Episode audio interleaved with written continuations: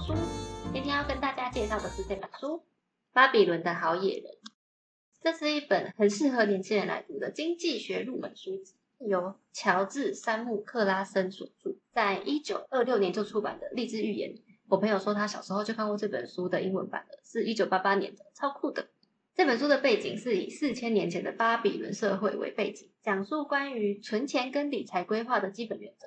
惊人的发现，简单的智慧，在数千年之后，也就是这本书出版的一九二六年还适用。又过了将近一百年的今天。仍然适用，这也是巴比伦成为当时最繁荣的城市的原因。波克夏海瑟威的副董事长查理蒙格也曾经推荐这本书。书中透过富有创意又简单的故事，讲述如何随着时间累积财富的基本财务知识，没有困难的金融术语，特别适合十几二十岁正在建立金钱观的青少年阅读。例如储蓄的重要、债务概念、房产概念、努力工作的重要性等等。但如果你期望这本书可以教你厉害的投资技巧，或是任何一夜致富的方法，恐怕这本书就找不到这些东西。那故事背景是，巴比伦是位于美索不达米亚南部的巴比伦首都，位处贫瘠的山谷中，周围没有森林，没有矿产。当时的巴比伦人利用人力把这些资源，像河水修建成水坝，建造城墙，发展商业，成为当时最大的城市。某年，巴比伦的国王萨尔贡击退入侵者后，回到巴比伦皇宫，面临城市陷入经济衰退。高失业率，人们无力消费的困境，巴比伦的财富进到少数几位富人的口袋。于是国王召见当时的首富阿卡德，希望阿卡德可以教大家学习致富之道。阿卡德认为巴比伦的财富价值不停上升，每一块土地都孕育着宝藏，等待有着明确目标跟决心的人来发掘。他也非常乐意教导有决心的巴比伦人致富的知识，只要这些人愿意学习。于是国王召集了一百名种子教师，开始教导他们七种致富的理财方法。一、存钱，财富的累积就像种树，存下的一枚硬币就是财富的种子。你赚到的收入要先存下来，不论赚到多少，至少先存下十分之一的钱。当你把钱花出去，其实你是在付钱给别人，而把钱存起来才是付钱给自己。剩下的钱拿来支付生活开销之后，要适时的享受生活，不要为了赚钱而变成守财奴。随着一个人赚的钱增加，你的生活开销也会增加。如果没有从小就养成控制欲望的习惯，未来赚的钱变多了，还是很难留住钱财。二，编列预算，控制支出，这点非常有趣。每个月赚三万块跟每个月赚五万块的人都有办法把赚的钱花光。当你赚的越多，也花的越多，这是因为人的欲望是没有办法满。只有当你记下每一笔开销，才能够清楚自己花多少钱在必要的开支，花多少钱在满足多余的欲望。而当你开始严格执行存入十分之一的收入，只靠十分之九的收入生存的时候，你会发现其实生活并没有很大的不同。在有限的预算下，支付完必要开销后的剩余预算有限，更能够让你分辨哪些才是你真正的欲望，哪些又只是临时起意的渴望。一边存钱一边享受，才是真正的享受生活。让财富加倍。当你存下的钱逐渐累积，接下来就要思考怎么样让钱为你工作。把钱留在钱包里很满足，但是它的价值却随着通膨不断缩水。在存下一笔钱之后，就可以寻找投资标的，让复利不断累积。即使你在度假、在睡觉，也有源源不绝的收入。我最近在看的另外一本《无限投资学》，就是在说这种被动投资让复利累积的方法。之后会再整理给大家。一个人的财富不是只看钱包装多少钱，而是有稳定的金钱来源，才能一直花钱，又一直填满钱包，让钱包永远是满的。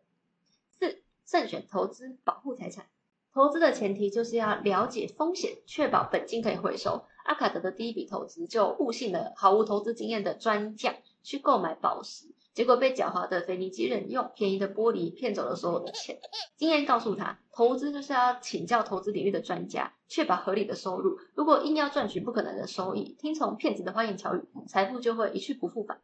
五，拥有一间房，相较于租房子，阿卡德更鼓励村民购置属于自己的房产，把每个月要付出的高额租金转成房贷利息。未来房子不管是增值还是出租收取租金，都是有价值的资产。几年后还清债务。你就拥有属于自己的房产了。房产的价值通常也会随着经济发展而增值，也是一个相对安全的标的。当然，以现代生活来说，房价已经变得有点超过租金了，所以这个就是大家可以在斟酌的地方，确保未来被动收入，为自己的老年生活提早做准备。当你没有办法在学习、在赚钱的时候，拥有足够的退休金，就是照顾家人最好的方式。可以透过投资退休基金、购买保险、投资房产或是土地。如果能够根据未来的实用性跟价值做出选择，这些财产就可以永久保值。七、提高赚钱能力。拥有想赚钱的欲望是推动你朝目标前进的力量。这些欲望要单纯而明确，从小目标开始，接着做大一点，就有能力获得更多财富。增加财富最重要的一块就是拥有不断学习的能力。如果一个人懂得投资自己，提高职业技能，能够赚的钱也会变多。因为这个世界不断在进步，懂得思考的人会一直提升自己，寻找更好的技术，跟专家交流更专业的知识，或是开发更好的产品，让自己像一块海绵一般不停的吸收成长。分享完毕后，阿卡德鼓励大家去寻找自己的财富。于是人群中就有人疑惑的问他说：“如果每个人都这样做，身上的财富可以分给这么多人吗？”阿卡德回答：“如果有一个有钱人帮自己盖了一栋豪宅，在过程中他付了薪水给师傅们，大家都赚到钱，而盖好的房子也有它的价值，附近的土地更可能会增值，因为这是一个正和市场，市场会跟着大家的努力不断增值，足以让每个人都致富的。”另一方面，有很多人认为我也很努力啊，但是却不像阿卡德这么幸运。究竟幸运女神要怎么样才会降临在我身上呢？这时候，有一位商人就说了一个故事。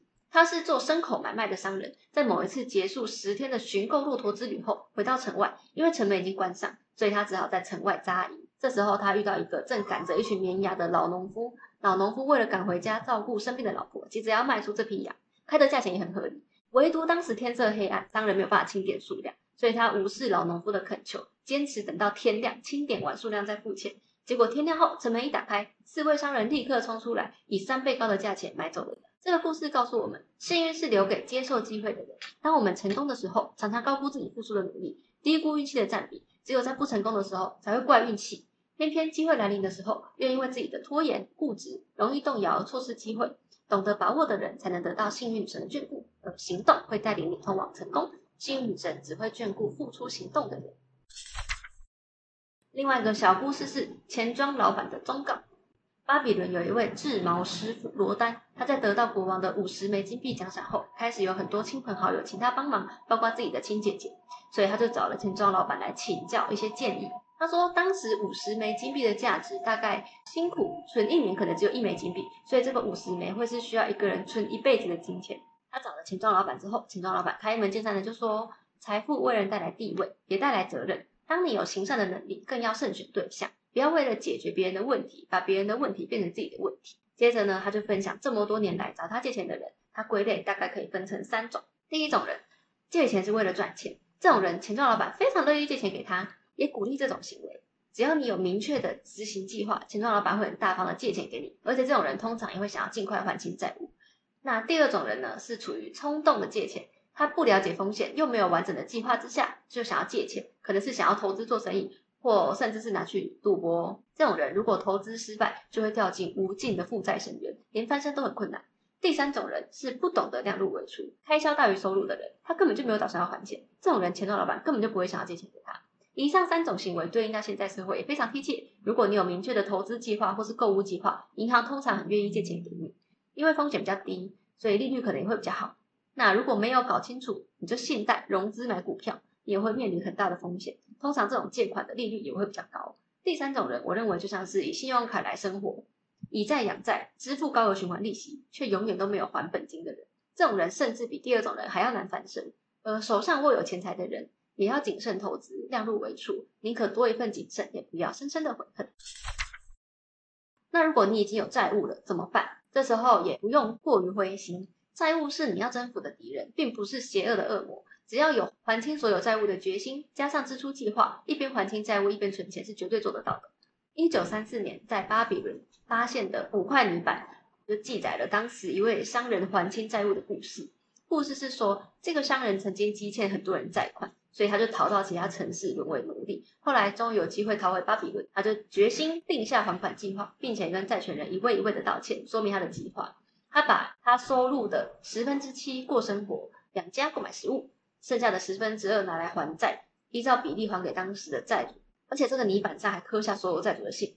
最后的十分之一，他就会存下来。为未来的自己投资，透过这个简单的方法，他还清所有的债务了，而且他还松一口气，对自己充满信心，未来不管遇到什么困难都可以解决了。其他看到他这么努力还债的债主，也对他表示敬意跟肯定。在这个金融市场蓬勃发展的时代，人们开始接触投资观念的年龄越来越小，小孩也可以上网卖东西赚钱。如果一开始就接触到错误的金钱观念，后续要导正就很困难了。所以趁年轻建立正确的金钱观，变成一个越来越迫切的需求。这本书虽然提到很多理财观念，但我觉得最核心的概念还是至少存下十分之一的钱。在市面上理财圣经都教大家怎么样赚钱的时候，强调存钱的书籍显得更为真实。如果你连存款都没有，要怎么样安心进行投资？如果遇到紧急状况，要怎么支付呢？